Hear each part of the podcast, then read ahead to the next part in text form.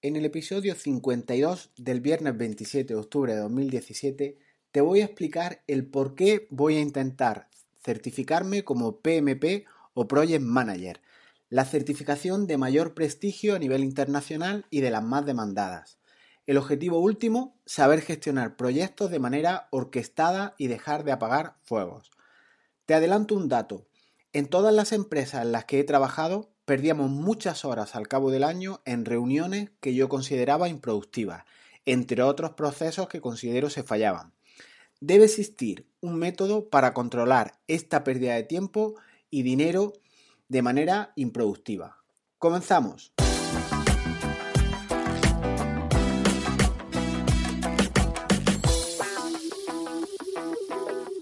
Cuando uno es persona de las que se podrían definir por otro como esta persona es muy ordenada, es metodológica e intenta siempre ser productivo en su día a día, hay algo que te estresa de una manera permanente y es no tener una manera de dirigir cualquier proyecto, ya sea de vida o ya sea laboral.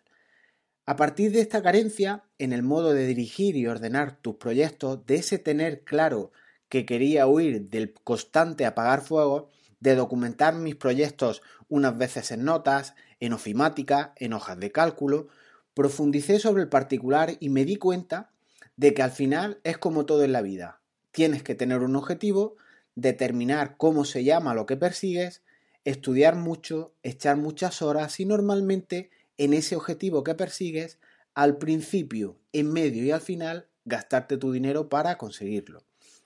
Aparecieron en mi vida un montón de conceptos que si bien yo ya los había escuchado como es normal y de manera habitual, conceptos como mejora de procesos, modelado, procedimiento, proyecto, BPN, gráficos de GAN, o otros menos sofisticados como puede ser riesgo, presupuesto, comunicaciones, etc. Estos empezaron a resonar en, eh, en mí de una manera más profunda, como con algún sentido de cierta utilidad. Y pensé, anda que si todo esto estuviera documentado y ordenado con una especie de metodología a seguir para tener un orden y un concierto. En estas mimbres determiné que muchos de los conceptos que os he mencionado y otros más al final eran todos conceptos de la gestión de proyectos, existiendo una guía de buenas prácticas para todo esto ordenada en grupos de procesos. Nada más comenzar a estudiar sobre el particular, la guía del PMBOX o PMBOX, clarifiqué la diferencia entre proyecto y proceso, una diferencia que siempre se ha utilizado por las empresas o se ha abusado de estos dos conceptos que igual no eran tan diferentes. Y esto, eh, nada más que la diferencia de estos dos conceptos, me cautivó y me llamó la atención.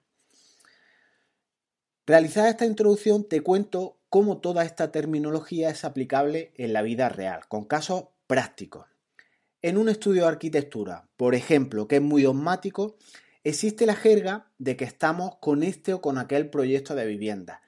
Y yo me preguntaba, si por definición un proyecto es temporal y tiene un presupuesto limitado, limitado, ¿cómo lo que constituye la actividad normal y repetitiva de un estudio de arquitectura, que es hacer proyectos de obras, se llama proyecto y no proceso, el proceso es lo que se repite constantemente en tu empresa para obtener beneficios y da igual cómo lo llames. No obstante, que coste que si eres arquitecto, tus procesos repetitivos y que debes mejorar día a día serán hacer proyectos, pero que sí que serán proyectos para los terceros que te encarguen la construcción de su vivienda, por ejemplo, pero para ti que trabajas en un estudio es un proceso. Los más avezados en estos temas o los más puristas pueden pensar que no todo es tan automatizable, tan modelable, no todos son procesos en sentido estricto, porque muchas áreas o muchos trabajos, muchos mm, encargos que, que se realicen en tu empresa están no solo limitados en el tiempo, sino que son más creativos, entonces no son estrictamente procesos. Pero debemos olvidar las diferencias conceptuales y simplemente trabajar con cabeza documentando lo que, lo que nos hace avanzar y lo que nos hace superar obstáculos de cara a una mejora constante. Al hilo de esa confusión o de si existen realmente diferencias entre procesos y proyectos o si tienen implicaciones prácticas o no, Este tema lo traté hace ya algunas fechas en una entrada que llamé Modelar procesos en la empresa de presupuesto asfixiado. Te dejo en las notas del programa el, enlace por si quieres eh, leer o profundizar sobre esta diferencia de conceptos.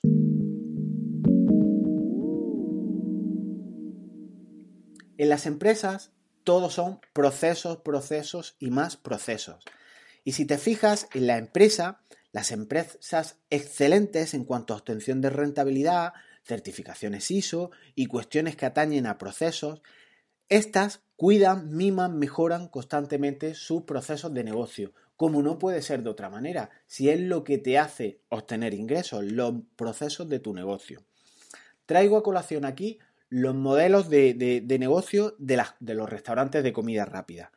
Sus procesos están perfectos, son máquinas de producir beneficios, al tener todo perfectamente definido en procesos, valga la redundancia. Todo ha sido modelado con carácter previo, todo ha sido pensado en el sentido de cómo costará menos producir la comida, cómo se servirá más rápido, cómo habrá más eh, satisfacción del cliente, para más detalles, cuando vayas a comer comidas a este tipo de restaurantes, fíjate, hasta alguien recién contratado puede ponerse a trabajar casi de inmediato. Hasta su formación es un proceso y está muy trabajado. Piensa las ventajas que tiene un sistema así. Si tú logras crear en tu empresa que te da beneficios, lo mejoras el proceso y por tanto reduces costos en el mismo, quitarás gastos superfluos, optimizas el rendimiento de las personas, el tiempo que dedicas cada vez que produces y no solo tendrás un proceso excelente, sino que tu cliente percibirá valor a raudales. Pero sigue imaginando, ¿puedes ver las ventajas que obtendrías con todo este proceder si lograras hacerlo no solo con un proceso de tu empresa, sino con todos los procesos de ella? Contextualizando todo lo comentado, si las buenas prácticas que adquieres al gestionar proyectos, aunque sean proyectos propios, ten en cuenta que todo lo que hacemos en la vida al final son procesos y procesos.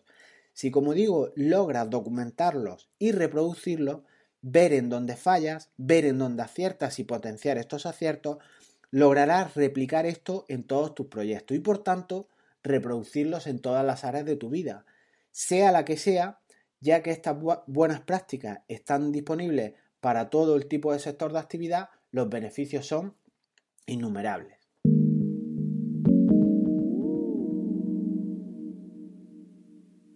¿El por qué es interesante a nivel laboral obtener esta certificación PMP? Pues te voy a dar dos razones simplemente. La primera, por la titulitis, obviamente, y la proyección profesional que desempeña el tener un título como este. Esta certificación PMP del PMI, como te comento, es la certificación profesional más demandada actualmente en España. Considero fundamental adquirir esta, habilidad de saber gestionar proyectos. Si estuviera definiendo esta actividad como si fuera un profesional dedicado en exclusiva a la gestión del proyecto, seguramente la definiría como eh, yo me dedico a ahorrar tiempo y dinero a las empresas a través de la mejora de los procesos de negocio. Es como una especie de, un pitch elevator o, o, cómo defender lo que tú haces en cuestión de segundos. Repito, aunque parezca muy teórico, pero es una perla. Ahorro tiempo y dinero a las empresas a través de la mejora de procesos. La confianza de utilizar un método y unas herramientas de contrastado éxito, basado en experiencia de muchos profesionales y muchas empresas a nivel mundial, eh, y además con una comunidad que aporta mucho material, investiga y mejora esta metodología, es una garantía de éxito para tu empresa y tú como profesional para mejorar tus proyectos. Para optar a realizar el examen de certificación, simplemente apuntaros que primero hay que demostrar unas titulaciones académicas y una experiencia profesional que se ostente. Y una vez que el PMI, este instituto americano, valida la información que remite, llega el momento de examinarse y tienes que hacer unas preguntas, que, unos 200, 200 preguntas en concreto, que son tipo T, y son sobre todo preguntas situacionales, casos reales, en una prueba que es exigente y requiere eh, bastante estudio. La segunda de las ventajas por las que pretendo obtener esta certificación es por los efectos prácticos que despliega para gestionar tus propios proyectos. Eh, incidir en la idea de que si consigues documentar un proceso de negocio excelente y logras reproducirlo en tu empresa, obtendrás resultados excelentes. Esto no hay duda. Intentar documentar todo, sin orden ni concierto, lo que hacía al final era defondarte, no tener rumbo, estar con hojas de cálculo por un lado, ofimática por otro, notas de, de Evernote por otro. En, definitiva, no tenías un plan que seguir y, no tenías un rumbo. Entonces, es obvio que hay que ordenarlo todo por grupo de procesos. Esto te aporta un foco increíble. Lo que ya ha pensado muchas personas y lo han estructurado, si lo interiorizas, lo haces tuyo y puedes cumplir con tus objetivos, es ideal. ¿Para qué vas a descubrir la rueda? ¿Para qué vas a, tú a pensar procesos modelados si ya todo está pensado? Entonces, basta citar esas dos ventajas que os he comentado, el de la titulitis, que hoy por hoy es necesario, y el de la utilidad que tiene para gestionar proyectos propios. Supongo que, existen un montón de, de ventajas más, pero estas dos tienen entidad propia como para incorporarlas, interiorizarlas, ese saber gestionar proyectos asumirlo y que sea una herramienta para ti. Igual te toca organizar un evento familiar, hacer una reforma de casa, crear una empresa y obviamente adaptarás los procesos de la gestión de proyectos al tamaño de tu proyecto concreto. Os adelantaré más adelante. No obstante, pretendo no quedarme con esta sola certificación, sino ampliar a más certificaciones, algunas que existen menos tradicionales, más orientadas al tema tecnológico, al desarrollo de aplicaciones para móviles, con conceptos todos estos más Lean, tecnología Scrum, Sigma etc. Eh, que por ahora no controlo y requerirá más horas, más estudio y más inversión. Al final, en las empresas y en la vida de cada uno, a nivel profesional, todos son procesos, procesos y más procesos. Te contaba en la intro de la pérdida de tiempo en las reuniones que solemos tener eh, en vez de dedicarte a gestionar otras cuestiones más productivas, cuestiones de más alto nivel, como puede ser este del que hablamos ahora de mejora de procesos, o por qué no, eh, certificarte como project manager y no estar en tu empresa apagando fuegos permanentemente. ¿Cómo soluciono lo de las reuniones? Pues tradicionalmente en estas reuniones te das cuenta eh, de que siempre se está rindiendo eh, el estado de, de, los expedientes, de los procedimientos que llevas, se está rindiendo cuenta al fin y al cabo al responsable, al jefe, al gerente, a como quieras llamarlo, del estado de los proyectos que tú tramitas o de los expedientes que lleva cada uno, a qué problemas se están enfrentando, etc. Y esto debe evitarse, porque para dar cuenta al jefe de cómo va todo existen otras vías e igual no tienen que estar todos presentes perdiendo el tiempo todos los compañeros tragándose el carrete que está dando una persona tal vez de un gremio, de un colectivo, de un área de negocio que no te afecta a ti. Entonces eh, te tragas, como digo, un montón de batallitas que pueden servirte o no. Esto todo con matices. Así que todo con prudencia. Si tu supuesto es de que no tienes por qué enterarte de toda la reunión, busca sistemas para dar cuenta a los jefes de manera más productiva. A mí así a, bote pronto se me ocurre, por ejemplo, Slack. Slack es una herramienta gratuita eh, de pago, es un SaaS, también tiene opción de pago, pero que en definitiva lo que hace es ordenar canales eh, de comunicación entre personas y que pueden estructurarse estos pues por temáticas, por asuntos, por áreas de negocio, ya depende.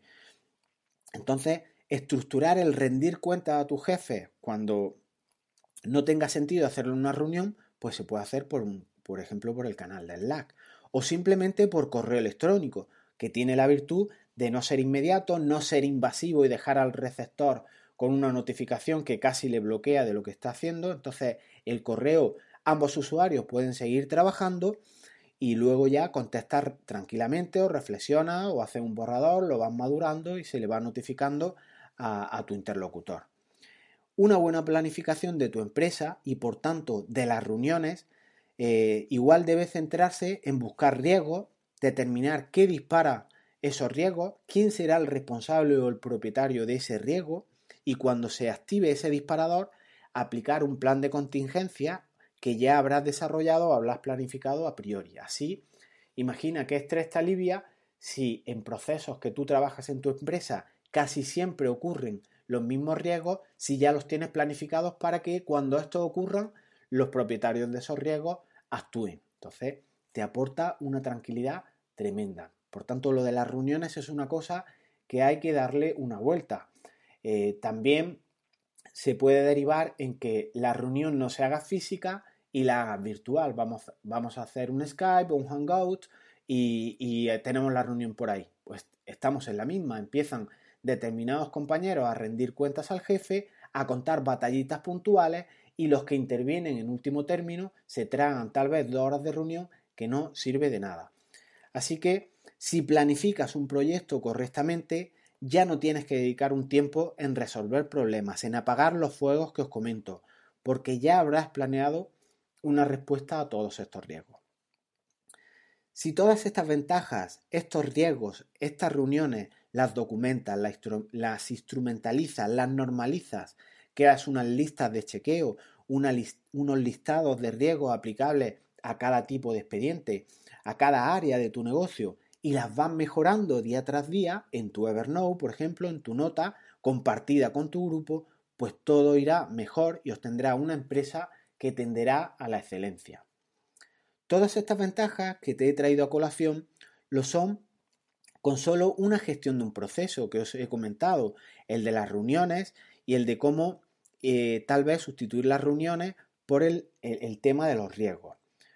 Pues mm, dimensiona esta cuestión, multiplica las ventajas que tiene, por ejemplo, tratar los riesgos, dimensionala con una manera proporcional a todos los procesos que existen en la gestión de proyectos, como pueden ser gestionar el grupo de procesos de recursos humanos, el de planificación, el de calidad, definir el alcance, estructurar costos, comunicaciones y un largo etcétera.